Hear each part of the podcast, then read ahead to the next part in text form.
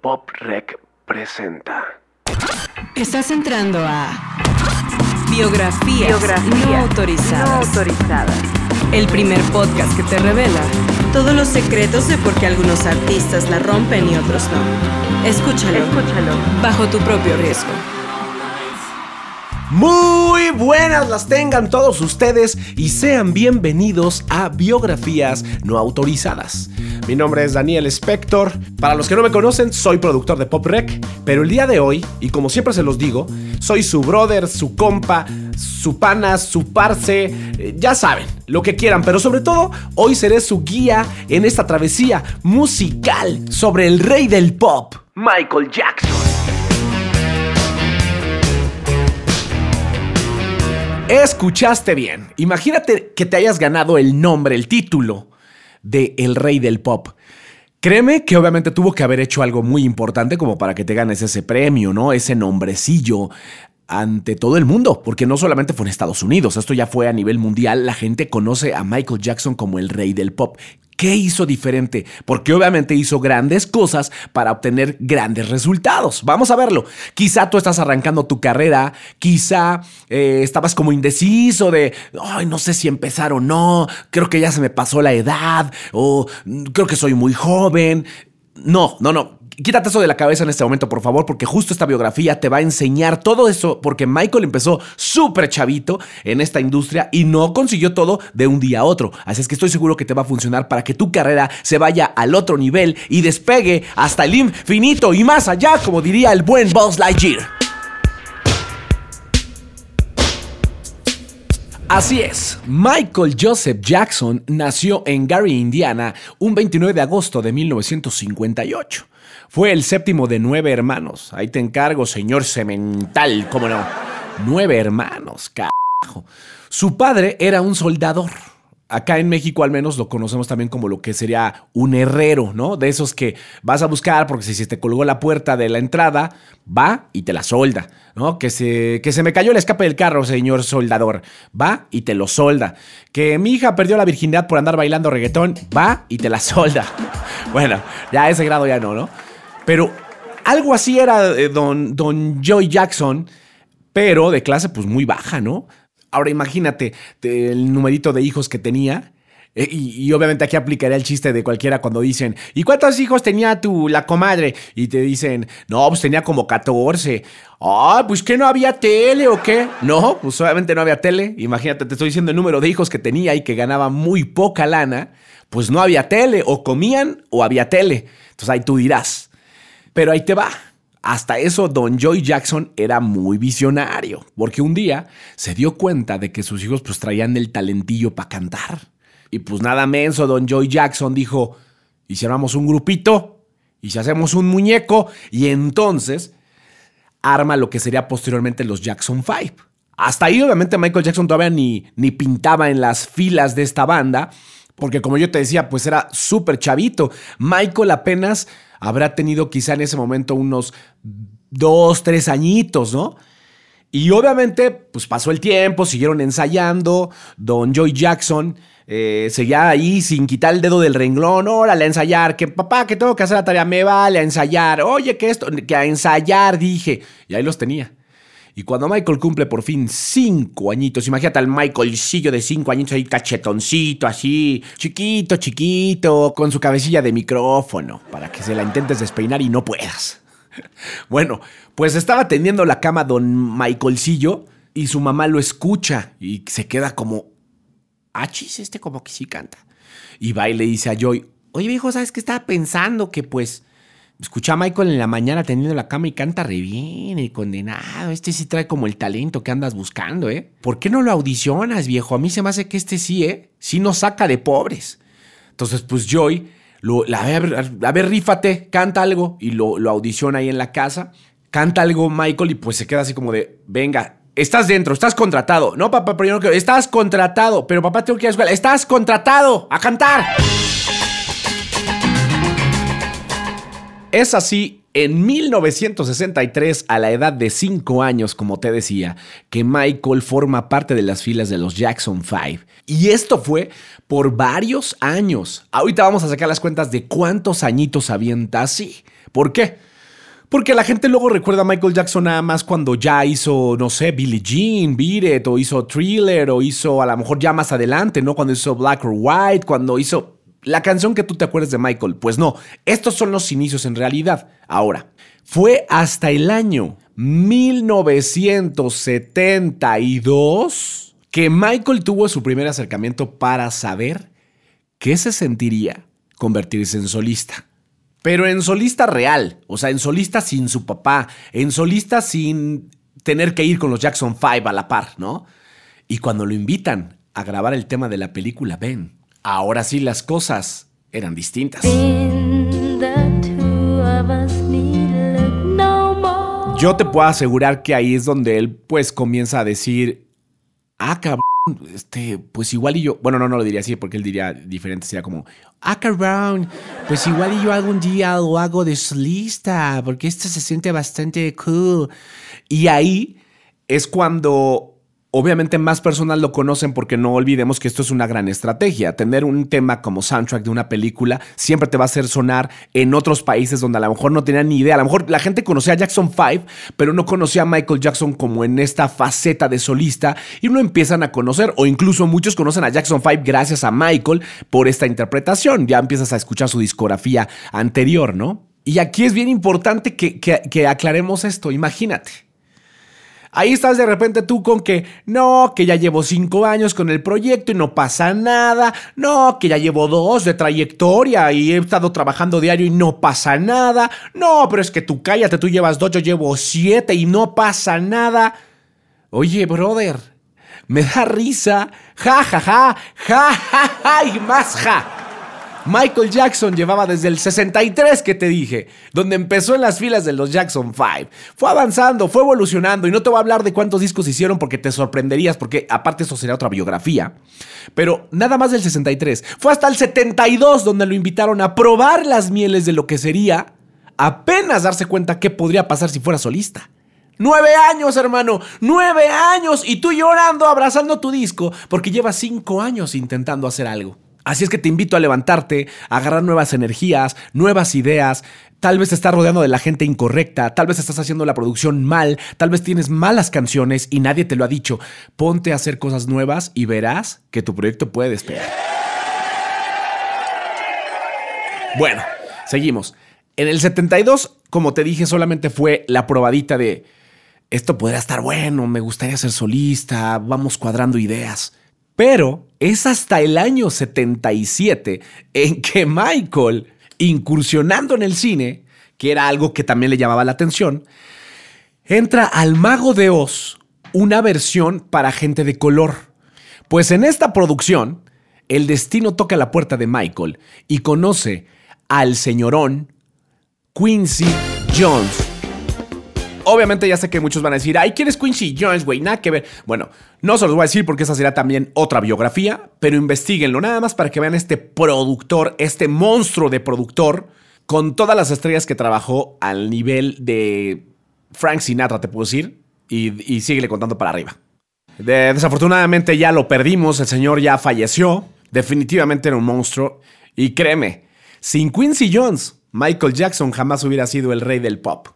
Bueno, espero que a estas alturas ya en, tu mente esa vocecita que te estaba, este, inge, inge, y dice y dice, este, ah, estás bien estúpido, estás bien, ya bien ruco y no va a hacer nada, o estás bien, bien chavito, ¿quién te va a hacer caso? Espero que ya se haya apagado porque, por si todavía faltará tiempo, en el 77 platica con Quincy Jones, pero no pasa nada en el 77, se quedan en vamos a platicar. Platican y tuvieron que pasar dos años para que el primer álbum de Michael Jackson como solista viera la luz.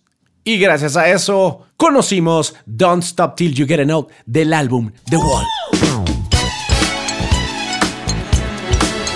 Este álbum consiguió disco de platino por 7 millones de copias vendidas y por fin conocimos a Michael Jackson como solista. Todo el sonido disco en un solo álbum. Pero obviamente aquí Quincy Jones ya empezaba a fusionar para darle un sonido más característico a Michael Jackson. ¿Qué hace? Aquí empieza a fusionar con funk. Escuchas aquí ya unos sintetizadores, obviamente, o más bien trompetas sintetizadas, porque empiezan a hacer este sonido más, más vanguardista. También ya tiene tintes de pop. Incluso aquí ya Michael mete su, su gritito característico que después se convertiría en el sello de Michael Jackson. Entonces hacen algo como muy inteligente porque realmente Michael y Quincy trabajaban de la mano como un gran, gran equipo, ¿no? Aquí eh, Michael te sale más relajado, ya joven, ¿no? Ya no es el niño que todo el mundo conocía, ya es un joven, se gana premios, sale de gira, entrevistas, o sea, ya empiezan a ver al Michael Jackson que va a ser el nuevo solista, el nuevo ídolo juvenil eh, en ese momento. Gracias al resultado, para 1982, Michael vuelve a trabajar de la mano de Quincy Jones y ahora entre los dos crearían un monstruo de álbum que pasaría a la historia en récords de ventas. No sé si sabes de qué te estoy hablando, pero tal vez esto te suene. O esto. O esto. Pues sí, nada más y nada menos lograrían Número uno en Inglaterra y Estados Unidos. Un año en primer lugar de ventas a nivel mundial. Siete de los nueve temas del álbum alcanzaron el top 10 y lograría 110 millones de copias vendidas en todo el mundo. Dentro de Thriller vendrían más sencillos que se volverían número uno, como fue el caso de... Este sencillo rompería también estereotipos, esquemas, pondría de moda eh, un paso. ¿Qué paso? El famosísimo Moonwalk. Eh, este paso obviamente es icónico de Michael Jackson. Eh, basta ver a cualquier persona que intente imitar a Michael Jackson va a intentar hacer este paso. Y obviamente eso hasta la fecha, ¿no? Eh, estás en una fiesta o en un antro o lo que sea y alguien pone una rola de Michael. Obviamente alguien se va a levantar por ahí queriendo bailar como Michael Jackson y te van a intentar hacer este pasito. Aunque les haga espantoso, pero van a intentar hacerlo. ¿Y quién lo hizo? ¿Quién lo hizo, papás? Michael Jackson. Ahora, llámalo destino, momento chusco, cosa trágica, lo que sea. Pero para 1984, gracias a la gira exitosa y la fama mundial de la que ya gozaba el señor Michael Jackson, lo invita una reconocida marca de refresco. ¿Qué marca de refresco? Pepsi. Y obviamente el tema exclusivo, Billie Jean, para hacer este comercial que pues, la marca traía ahí entre manos y hasta en las mejores familias sucede, hijo. Ya te lo dije el otro día. No nada más es con tu tía Carmen, hasta con los que tienen dinero pasan cosas. Bueno, en el set de filmación, no sé, o sea, ya te digo, llámale destino, tragedia, lo que quieras le explota una pirotecnia o algo que tiene fuego, le explota a Michael en la cabeza y le incendia la cabeza. Se ve Michael cómo sale corriendo y entre ahí los bailarines y la producción que se dan cuenta que Michael trae la cabeza prendida. Van y lo agarran a zapes para apagarlo y que trae la toalla y apéchale agua, o sea, y lo apagan. Eh, se tuvo que someter a cirugía. Eh, no se sabe si nada más fue por, para, por parte de la cabeza, porque si fueron quemaduras de tercer grado o algo así. Y también creo que del rostro. Eh, no se supo nada, nunca se dijo nada ante los medios de esto, pero se dice que en la autopsia se revelaron muchas cosas de la causa desde esa explosión que pudo haber cabello falso, eh, implante de nuevo cabello, por eso luego ya no estaba chino, o era una peluca, o que la cara también por eso se cirugió la cara, que por eso después se hizo la jarocha. Nada, no es cierto, esa ya la inventé yo.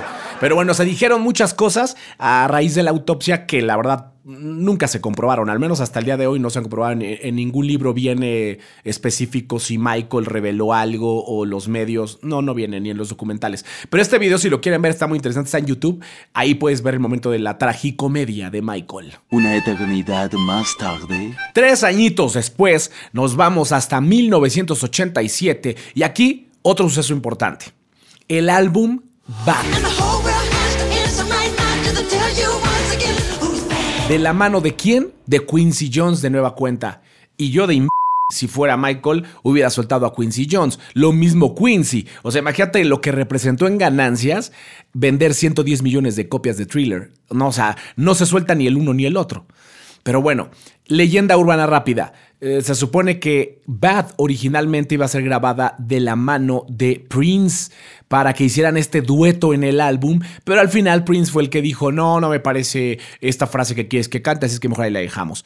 Sale Bad y coloca cinco sencillos consecutivos en número uno en el Billboard o sea, ahí te encargo, cinco seguidos en número uno, 34 millones de copias vendidas. Obviamente, ya la gente, la prensa, los medios, todo el público estaba diciendo, ¿qué va a sacar Michael? O sea, venimos de thriller, tiene que superar thriller. ¿Cómo le va a hacer? Está metido en un pedón. Y bueno, para mi gusto, Michael realmente lo consigue, consigue una evolución. No, no, me voy a poner a discutir si es mejor que el álbum de Thriller o si... No me importa eso. Me importa que hay una evolución real y lo puedes notar en todo, musicalmente, visualmente, socialmente, que son los puntos que vamos a tocar a continuación, porque realmente, si quieres conseguir el éxito que estás buscando, tienes que poner atención al siguiente punto. ¡Y stop! Llegamos al concepto musical. Es bien importante hablar de esto. Porque sí, qué bonita la historia, sí, qué bonito que fue lanzando un disco tras otro, qué padre que estuvo de gira, qué bueno que es famoso, pero ¿cómo lo hizo? ¿Qué pasa en Bad? Vamos a hacerlo de una forma más auditiva. Escuchamos un poquito de Bad y hablamos. Me encanta analizar a Michael Jackson en este tipo de producciones porque desde el primer álbum The Wall con Quincy Jones a Thriller y pasando a Bad, es muy interesante darte cuenta que Quincy resalta mucho más lo que son los bajos.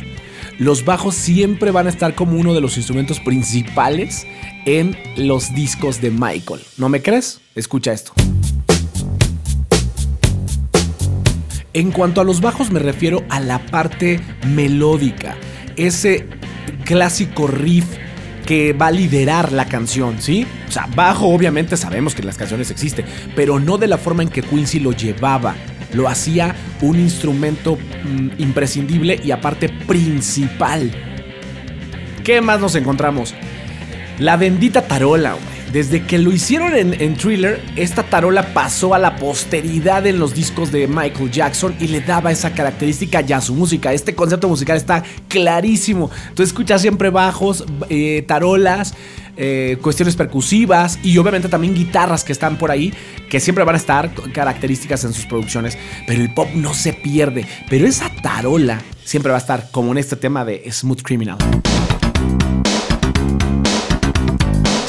El clásico grito de Michael Jackson.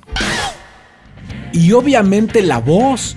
La voz de Michael ya está súper como estudiada, definida.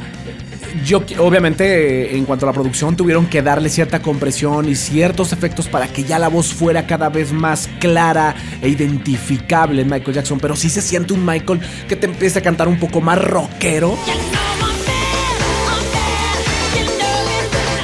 Y bueno, mucho más elementos que vas a encontrar. Hay efectos de sonido que mete buenísimos, como unos tigres al principio, unos látigos, golpes de martillos. Vas a encontrar muchas cosas características de este álbum, pero aquí te dije las principales. Tú vas a encontrar más. Te, reto a que lo escuches, te invito a que lo escuches y tú eh, saques tus propias conclusiones. Pero lo más importante, hablando del concepto musical, es aquí es donde tú, si estás por hacer tu álbum, tienes que definir cuál es tu sonido, a qué suenas, que no se parezca a nadie. Si ya lo grabaste el disco, pues te vas a tener que aguantar hasta el siguiente álbum o empezar a tocarlo diferente en vivo con otros sonidos. define de una vez qué vas a poner, a qué quieres sonar. Si vas a Spotify y tus amigos están escuchando ese álbum que subiste y tú solito al escucharlo dices, híjole, como que sí me pasé, como que sí sueno como a tal, también suena mi voz como que tal, o sea, ya estamos mal desde ahí, foco rojo, hay que poner atención y hay que cambiar Trabaja en tu concepto musical para encontrar éxito en lo que vas a mostrarle al público. Y así llegamos por fin a 1991, el álbum Dangerous.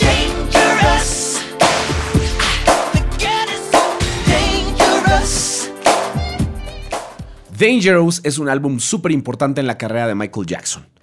Ya no está con Quincy Jones. Ese es el primer punto importante porque ya no se va a centrar en la parte de armonías musicales o en estos riffs característicos en los bajos. Al contrario, vamos a ver un Michael Jackson que se siente más rockero, está más combinado en el rock pop.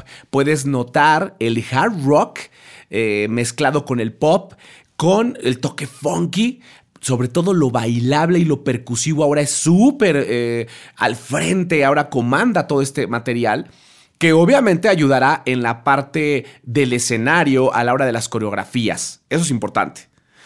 Pero Bill Bottrell, que es el que se vuelve el productor de este álbum, es una pieza clave en el disco, ya que trabaja de la mano con Michael creando un par de temas eh, en coautoría, pero produciendo el álbum completo y trabajando de la mano de gente como Slash, y el tema Black or White es prueba de ello. Michael Jackson se presentaba ante la industria con un nuevo rostro. Y lo digo literalmente. Michael tenía una nueva cara, una nueva face, que si tú te habías sorprendido antes por cirugías como Lynn May, Silvia Pinal, Alejandra Guzmán, no, no, no, no, no. Michael decía, comper chicas, esto no son rostros, este es un nuevo rostro. Y tenía cirugiada toda la cara, bueno, no sé qué otras cosas, pero la cara era muy notorio, ¿no? La nariz, eh, los pómulos, ya tenía barbilla, este, el cabello ya es diferente, pero lo más cañón y lo más notorio es que era un Michael Jackson que era blanco. Y sí, escuchaste bien, blanco, white. ¿Qué onda con esto, no? Es como todo un shock. Conocemos un nuevo Michael, un nuevo artista. Llega a, esa década, llega ese nuevo artista y empieza a gestarse un pop que ya sería eh, eh, el pop que marcaría a muchos otros artistas que después saldrían influenciados por Michael. Incluso, eh, sí, siento romperle el corazón a los coreanos con su K-pop. Siguen sonando a Michael y eso que estamos en el 2020. Bueno, Indudablemente el álbum rompió récords, 34 millones de ventas de este álbum y el sencillo solito de Black or White, 7 millones de copias vendidas.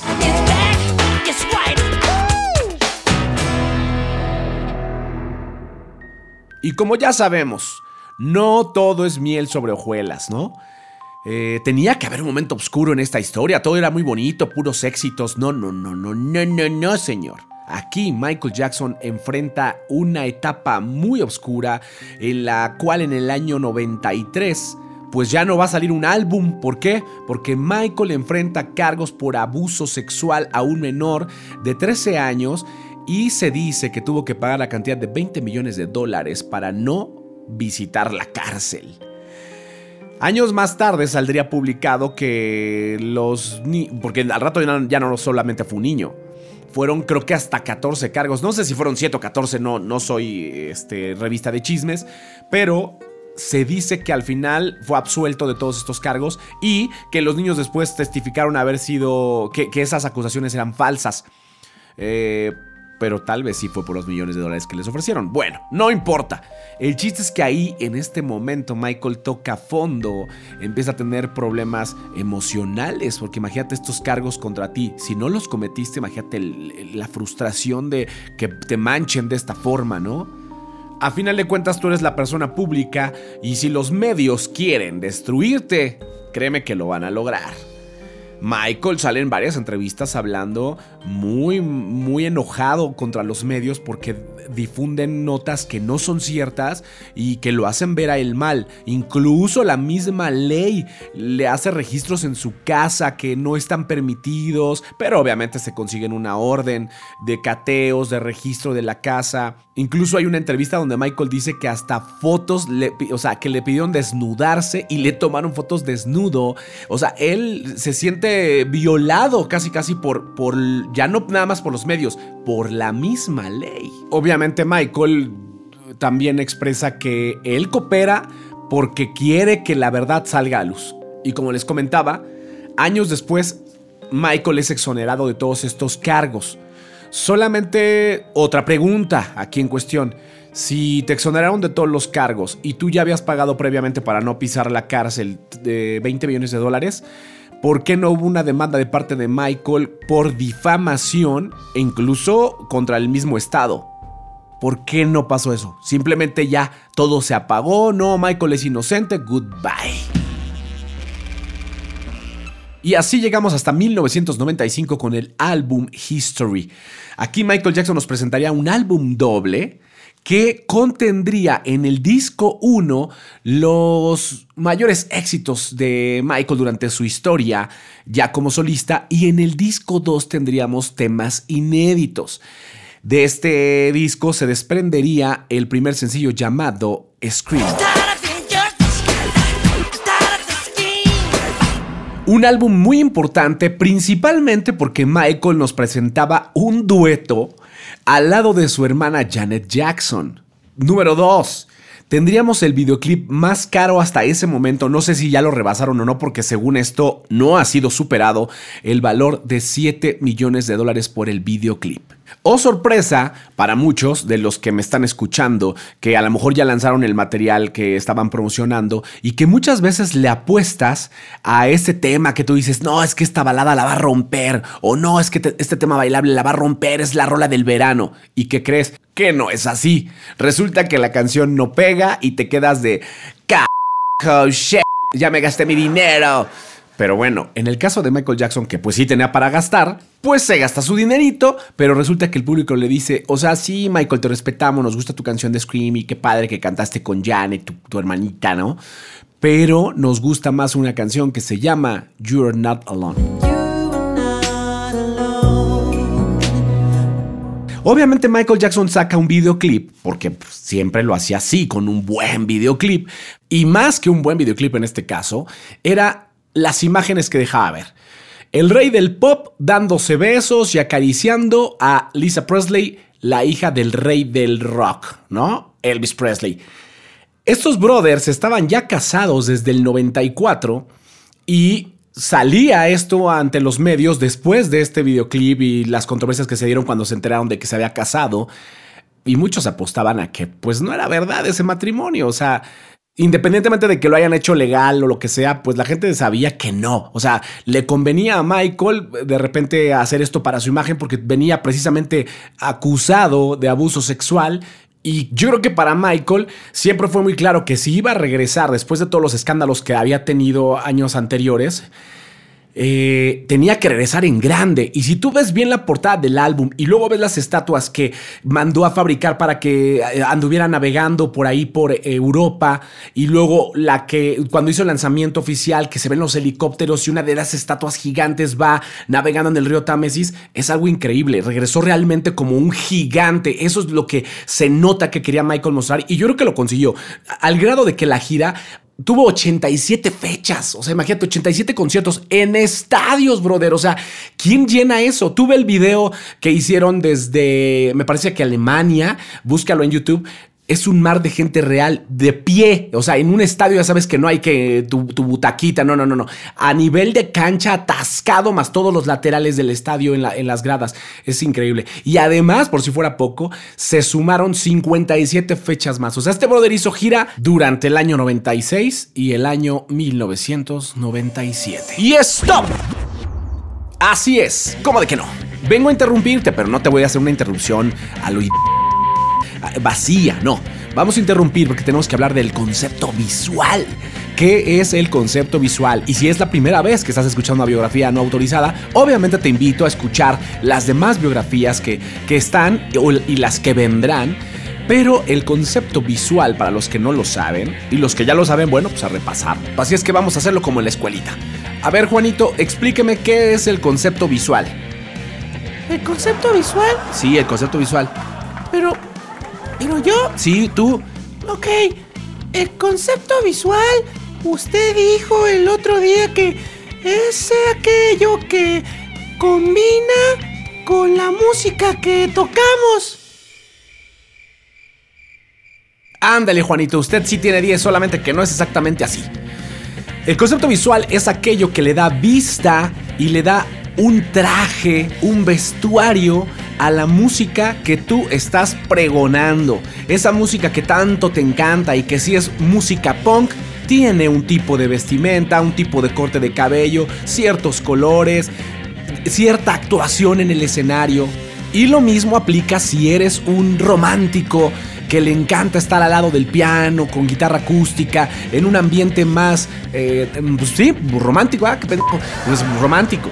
Entonces, ¿qué tendría que pasar? Tendrías que utilizar una vestimenta que vaya ad hoc con lo que estoy cantando. Tú no puedes salir en la portada de tu disco romántico con, sin, mangas. O sea, una camisa pero con las mangas rotas, volteando con lentes y peinado de estilo Daddy Yankee. No puedes. Ahora, ya con este brevario, ya podrías entenderme que es el concepto visual. Pero vamos a hacerlo con la ayuda de Google y con la ayuda de un par de portadas de Michael. ¿Te parece? Vamos a empezar por Off the Wall. Métete ahí a Google y ponle Off the Wall, Michael Jackson. Y ahí te va a salir algo. Ahí te va. Si hay un artista en el mundo que entendió lo que es un concepto visual, ese era Michael Jackson. Tal pareciera un plan desde que inició su carrera, porque como solista ya pudimos observar una imagen en constante evolución.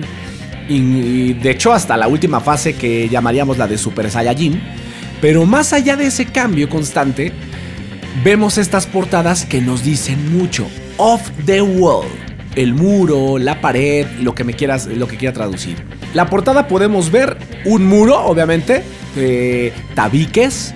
Ahí vas a ver la palabra escrita off the wall como un estilo medio no grafitero, se ve como estilo heavy, está, está extraño, pero es como más callejero. Vestido de smoking. ¿Por qué sale vestido de smoking? Vamos a ver qué dicen las letras. Chécate, cuando el mundo está en tus hombros, tienes que enderezar tu actuar y dejarte llevar. Si tú no tienes esa sensación, entonces no hay lugar para ti en esta parte de la ciudad. Porque somos personas que viven la fiesta día y noche. O sea, Michael está con un smoking diciéndote, brother, vente, te late este estilo de vida igual que a mí, te gusta la champaña, las chicas, esto es para ti y eres igual que yo. Ahora, ¿qué más nos dice? La vida no es tan mala si la vives fuera de la pared. Aquí lo importante, chécate, de la pared. Dice, la vida no es tan mala viviendo fuera de la pared.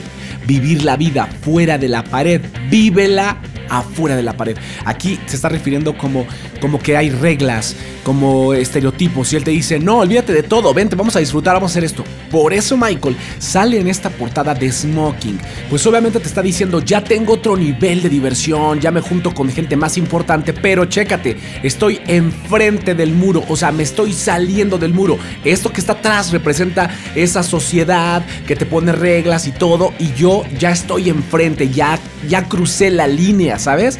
Es por eso que sale así. Pero te invita, invita a cierto sector, a cierto público que tenga ganas de divertirse, que no le importe mañana, que sea pura diversión, baile y todo. Este brother, aquí Michael es el dueño del antro o el amigo del antro y llega a la cadena y dice, hey Popeye, somos yes, man. Y obviamente entra y todo el mundo se queda, wow, yo quiero ser ese hombre. Vamos con Bat. Métete a Google, búscame Bat y sígueme el rollo. Vamos a la portada directamente. Chamarra de piel negra con estoperoles. Trae unos tipo guantes que traen correa, ¿sabes? Como listo para pelear. Pantalón obviamente entallado, con cadenas. Trae el cabello más lacio de lo normal. El, recordemos que era súper chino, cabeza de micrófono, ya no. Está incluso un poco este, larguillo el cabello. Y sobre todo, la piel la piel es más clara, papá. Y tú dirás, ¿y qué tiene que ver toda esa imagen con lo que hay adentro? Pues muy fácil. Tiene que ver completamente cuadra con qué te va a decir en sus canciones. ¿Qué dice Bad, por ejemplo? Arranca diciendo, así de fácil. Tu trasero es mío, te lo voy a decir bien. Ey, papi, eso significa, ey, yo aquí mando, ¿no?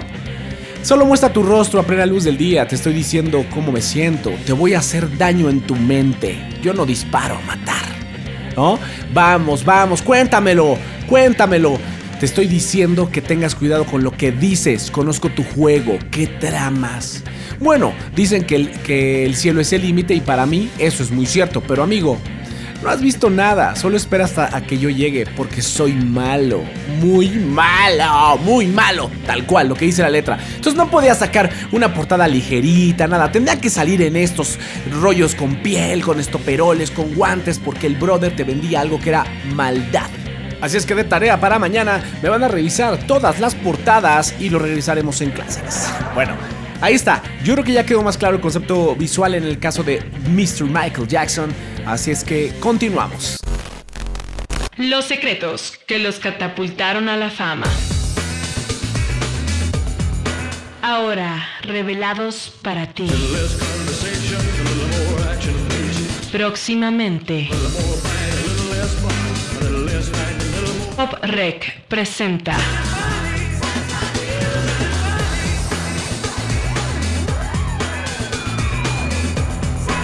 Escúchala bajo tu propio riesgo.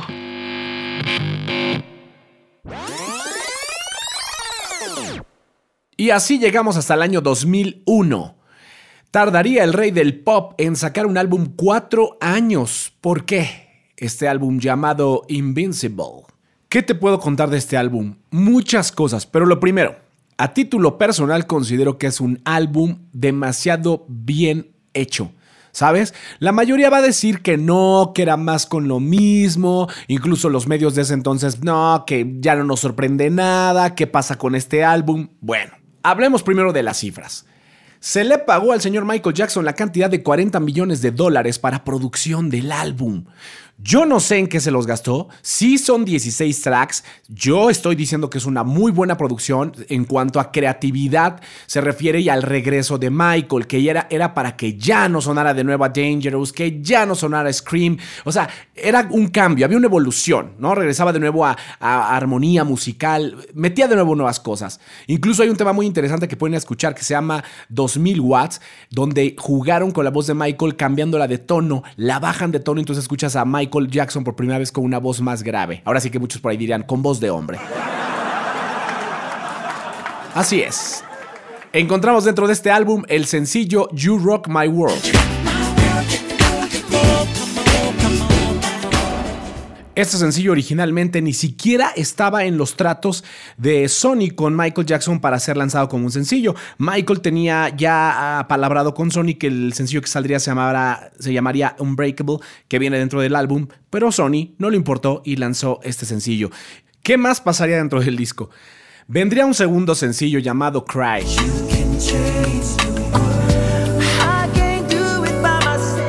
Lo que no acompañaría a esta canción sería el videoclip con la imagen de Michael Jackson, porque Sony se negó a darle la cantidad que él solicitaba para realizar este videoclip, por lo cual Michael dijo, bueno, no hay dinero para el videoclip, bueno, pues no hay Michael para el videoclip, así es que se hace un videoclip donde tú puedes ver una cadena humana que va por todo el mundo, eh, y bueno, así sale el, el sencillo de Cry, el videoclip, pero nunca vas a ver a Michael Jackson en él. Estos simplemente ya eran síntomas de que esta relación contractual que había de Sony con Michael pues ya estaba deteriorada. Era cuestión de tiempo que explotara y justamente explota cuando tienen que lanzar el sencillo Butterfly, que era el que estaba planeado como sencillo número 3. Y ya, aquí ya no hubo, no hubo arreglo de nada. Así es que Michael se molesta, no hace ni videoclip, no hace nada. Y aquí es donde parece que Sony es como, bueno, pues ya no quieres hacer nada, Michael, pues vamos a ver quién tiene más poder. Y Aquí es la entrevista que comentaba, donde puedes verla en YouTube. Se las voy a dejar en el enlace para que lo vean. Michael sale a la, rueda de prensa y ahí dice: Ya tenemos problemas graves. Sony y yo, Sony me ha explotado y yo soy socio de Sony, digamos, por la parte editorial y ni así me han querido apoyar. No apoyaron el sencillo, no apoyaron el álbum, por eso el disco no figuró.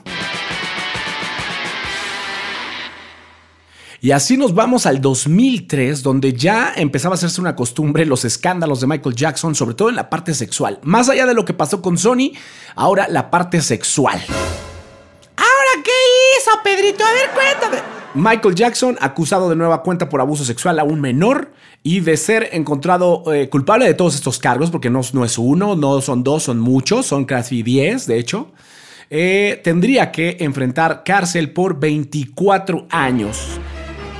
Así es que Michael tiene que pagar la fianza de 3 millones de dólares para no tocar la cárcel hasta que termine el juicio. Al final, dos años después, en 2005, Michael Jackson es declarado inocente de todos los cargos e incluso la madre de este niño termina en la cárcel porque encontraron todas las inconsistencias en lo que ella decía.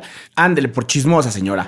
Pero bueno, ahí termina ese caso sexual. Todas esas historias y acusaciones en su contra se acaban, pero pues también se acaba su carrera prácticamente. Y stop. Así llegamos a la parte del concepto social, que como lo dice la palabra, son las personas con las que tú te relacionas. Pero esto no tiene nada más que ver con la gente que conforma toda la sociedad, sino tiene que ver desde la persona más cercana a ti, que este caso puede ser tu novia, tu novio, eh, a lo mejor tu familia. Tú te enteras de la nota de último momento cuando estás comiendo y alguien de tu casa dice, ¿sabían que bla, bla, bla, bla, bla? Dicen que no sé qué. Ah, bueno, te enteras porque ellos se enteraron de algún modo. ¿Y cómo fue? Por los medios, ya sea televisión, en este caso ya a estas alturas las redes sociales, antes lo que era tal vez un periódico o una revista, pero alguien se entera y lo comparte. Eso genera la famosa psicología de masas, que a lo mejor yo pienso una cosa y si habemos 100 que pensamos lo mismo, todos vamos a creer esa nota, mientras otros tratan de decir, no, yo no creo, y todos esos que no creen se van a ir del otro lado. Entonces se dividen esas personalidades, ¿sí?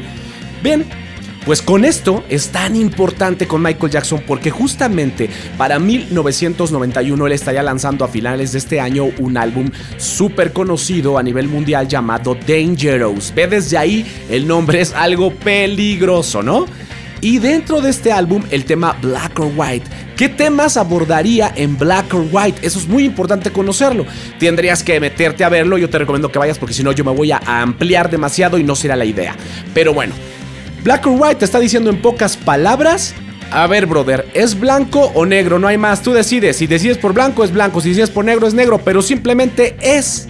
No tienes por qué juzgarlo, solo es. Si yo soy negro, soy negro. Y si yo soy blanco, soy blanco. Y si me gusta esto, ¿qué? Si soy homosexual, ¿qué carajos? Si me gusta el cereal y a ti no, pues ¿qué me importa? Eso es lo que él decía. Y mira nada más cómo empataba con lo que decía una persona muy importante que trabajaba para la Casa Blanca llamado James Davison Hunter.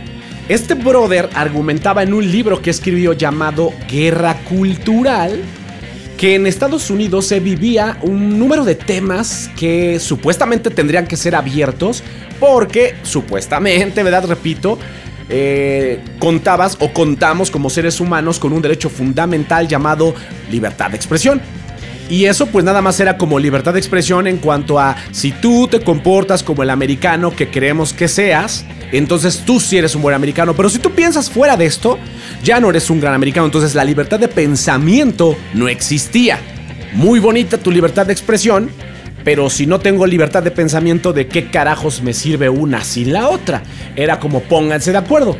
¿Cómo es posible que a esas alturas los temas como aborto, el tener armas, la separación de si no crees en una religión y profesas otra, el tener tu propio derecho a una privacidad que no te puedan intervenir nada más porque quieren, un uso recreativo de drogas incluso, o lo que sería la homosexualidad, siguieran siendo temas que causaban esta división de pensamientos.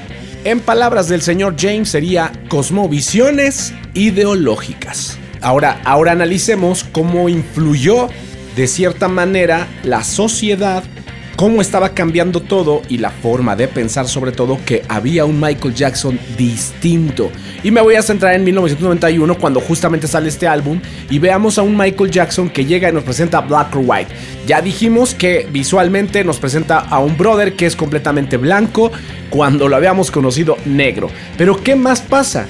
El videoclip lo que iba a querer explicar era precisamente este cambio de razas que convivían al mismo tiempo. Y ponían a, una sola persona que al momento de solo girar el rostro cambiaba de raza. O sea, no solamente de cara, sino de raza. Incluso de género. Tú puedes ver como de repente en el videoclip voltea a un hombre rubio y cuando regresa a la cámara de nuevo, ahora es una mujer afroamericana. Luego voltea a la mujer afroamericana y aparece un asiático. Luego voltea al asiático y a lo mejor aparece una rubia estilo ruso. O sea, lo que está haciendo es demostrarnos que es una sola persona que puede ser lo que quiera ser, puede tener la libertad que quiera de sexo, de religión, de preferencias, de lo que quiera profesar o creer o, tener incluso o portar, salir a la calle vestido de una forma y eso a final de cuentas es libertad. Blanco o negro simplemente significa libertad de pensamiento. Tú puedes hacer lo que quieras hacer, pero sobre todo es pensamiento. Y ahora checa esto. Gracias a eso Michael, escuchando este cambio social, encontró las palabras correctas con la música correcta y con la imagen correcta para que la sociedad fuera el público que pensaba igual que él y se sumara, incluso público nuevo, con esta libertad de pensamiento. Eso tienes que pensar tú. Si tu proyecto en este momento está atravesando por problemas de que solamente tienes una rola nueva, pero no está funcionando y tú sabes que es muy buena, pero no conecta y a lo mejor me vas a decir, también tengo una gran imagen. Claro, puede ser que sí, tu imagen y tu música están muy bien compaginadas, pero ¿qué crees? No hay un concepto social. ¿A quién le estás hablando? Tal vez estás diciendo palabras bonitas y todo, pero no están conectando con nadie. Tienes que buscar qué está pasando imprimirlo en tus canciones y luego salir a buscar el público que tiene la necesidad de escuchar esta forma de pensamiento tuyo porque se identifica contigo. Y así llegamos hasta This Is It. Durante la década en la que Michael vivió las acusaciones por abuso sexual, las personas más allegadas comentaron que Michael comenzó con el consumo de drogas, supuestamente para mantener la calma ante estos escándalos. Eh, incluso la hija de Presley, ex esposa de en ese entonces ya de Michael, comentó que Michael en algún momento le dijo, ¿sabes qué creo, Lisa? Que voy a morir como tu padre, muy joven. Pero obviamente lo que nunca se imaginó es que iba a morir igual que Elvis, sí, joven, pero por la misma causa, por drogas. Sustancias como el demerol y esta combinación de antidepresivos definitivamente lo llevan al límite a Michael. Los problemas económicos eran otro tema que le preocupaba eh, de sobremanera. Tuvo que vender Neverland para salir de estas deudas. Y años más tarde, cuando ya se encontraba bastante quebrado eh, definitivamente, se da la oportunidad de hacer eh, estos conciertos en Londres. Un par, primero eran nada más dos originalmente. De ahí la negociación termina cerrándose en 10 conciertos porque hubo una gran demanda de eso y sabían que se iba a vender, pero no se imaginaron que se iban a vender en 4 horas, no 2 ni 10 fechas, se iban a vender 50 para hacer esta gira que Michael sale y anuncia que se llama This Is It. ¿Qué es lo interesante de esta gira? Michael obviamente se iba a recuperar, imagínate 50 fechas. Encima de todo, pueden ir a Netflix a ver el documental, ahí está donde puedes ver las audiciones para volver a hacer la gira. Esto le iba a inyectar acá super energía, super power a, a Michael, pero desafortunadamente, un 25 de junio del 2009, llegaría esa llamada que cambiaría la historia en el mundo de la música. Llamaba al 911 alguien de seguridad que trabajaba para Michael, que lo había encontrado en el suelo eh, moribundo. Desafortunadamente, los paramédicos no llegaron a tiempo y el 29 de junio del 2009 oficialmente el rey del pop había muerto.